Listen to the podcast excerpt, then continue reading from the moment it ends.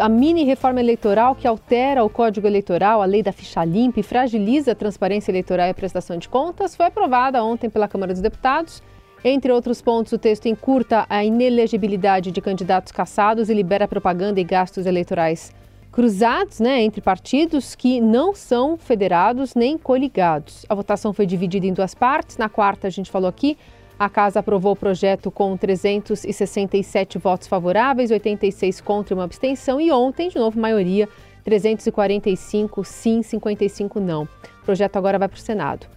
A gente vai conversar sobre esse assunto com o advogado especialista em direito eleitoral, Alberto Luiz Rolo. Doutor, como é que vai? Bom dia. Bom dia, Carol. Uma alegria falar com você e com os amigos da Rádio Eldorado. Prazer é nosso. Obrigada por aceitar o nosso convite. O que, que tem de mini e o que tem de reforma apesar de a proposta sugerir as mais drásticas mudanças das regras eleitorais? Pois é, Carol, esse nome mini reforma é meio esquisito, né? Porque as propostas são mais ou menos para alterar 50 dispositivos né, da, da, legislação eleitoral. Então não é tão mini assim. Agora, realmente, tem alguns pontos que causam menos impacto para o eleitor, menos perceptíveis para o eleitor, e alguns pontos uh, que precisariam de mais tempo para discussão. A gente pode dar alguns exemplos. Né, na, em relação à propaganda eleitoral, acaba com o limite do adesivo do carro, né? Que a gente que ficar medindo o adesivo que quem quiser colocar no seu carro pode colocar. Agora não, tem, não teria mais limite, se essa uh, alteração for mantida, você pode colocar o adesivo do tamanho que você quiser. Então é alguma coisa que não tem tanto impacto assim. Agora, alguma coisa que tem impacto, por exemplo, acabar com a prestação de contas parcial, porque a campanha dura 45 dias e a, legislação hoje, né, sem alteração, exige uma prestação de contas parcial, no meio do caminho. Então, se for mantida essa proposta, né, lá no Senado, já que foi aprovada na Câmara, acaba com essa prestação de contas parcial. E aí eu entendo que isso é diminuir a transparência, né, das prestações de contas, sempre lembrando que isso é dinheiro público. Então, tem alguma coisa que é uh, razoável, né, que dá para mudar, mas tem alguma coisa que precisava de mais discussão. E assim, outros pontos. Carol. Doutor Roberto, é, em relação à inelegibilidade, hoje, por exemplo, se a gente tem, vou dar um exemplo aqui, um candidato, um deputado é caçado no primeiro ano, então ele termina, ele fica três anos inelegível, mais oito, né, os oito da inelegibilidade.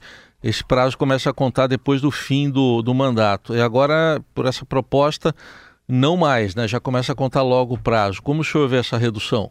É isso mesmo, Heisen, o seu exemplo é, é muito bom. Bom dia para você também. Uh, e a alteração é exatamente essa. Hoje, a lei vigente hoje, sem alteração, diz que o deputado que for cassado fica uh, inelegível o tempo que faltou para terminar, por isso que você falou, né? Faltam três anos, se o exemplo fosse agora, e mais oito anos. E aí a proposta que foi aprovada na Câmara diz que a inelegibilidade começa a contar exatamente a partir do momento da cassação. Então existe uma diminuição.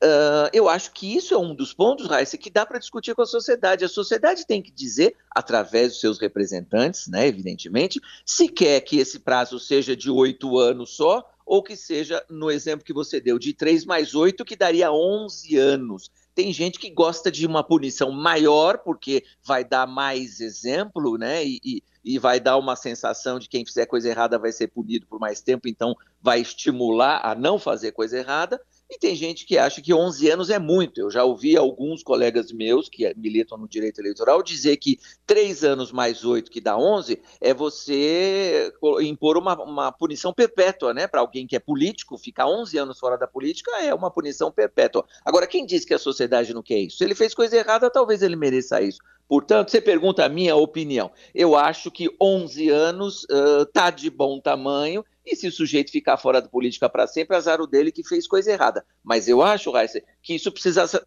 precisava ser discutido com mais tempo e não fazer a toque de caixa só para valer a partir do ano que vem. Quando a gente fala sobre mulheres na política, né, essa alteração permitiu flexibilizar o uso de recursos para campanhas femininas, porque abre algumas brechas aí para recursos que sejam utilizados em despesas de candidatos homens e retirar a obrigatoriedade de partidos que formam uma federação cumpram individualmente a cota de 30%, né, de candidaturas femininas. Então, sendo federação e não partido, também meio que generaliza, talvez seja mais é, fácil alcançar isso do que se fosse proporcional aos partidos. Que opinião você tem em relação a isso? Vai dificultar a, a, o ingresso de mais mulheres no legislativo brasileiro?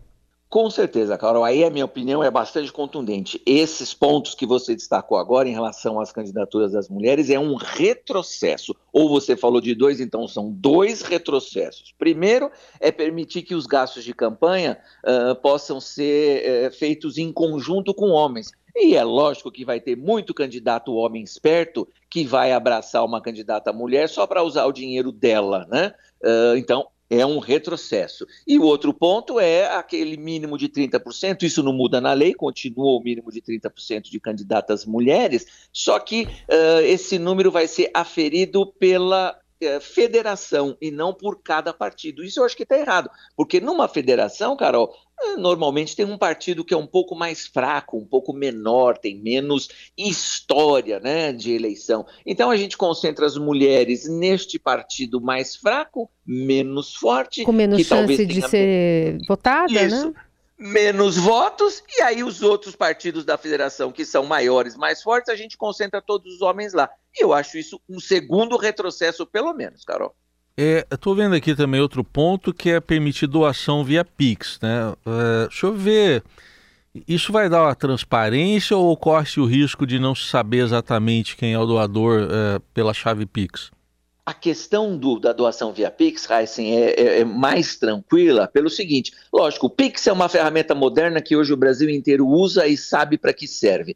A única observação que a gente pode fazer aí é que dá para usar a chave Pix desde que, que ela seja o CPF, porque aí você está identificando o doador. Se a minha chave Pix é o meu CPF, uh, eu sei quem fez a doação, porque está lá identificado o CPF. O problema é se forem outras chaves, por exemplo, o celular. Aí tudo bem, ah, você vai ter que ir atrás do celular para saber quem é o titular daquela conta. Aí dificulta a transparência. Mas se uh, ficar bem claro que a doação por Pix pode ser feita quando a chave for o CPF, aí não tem problema nenhum, Raiz.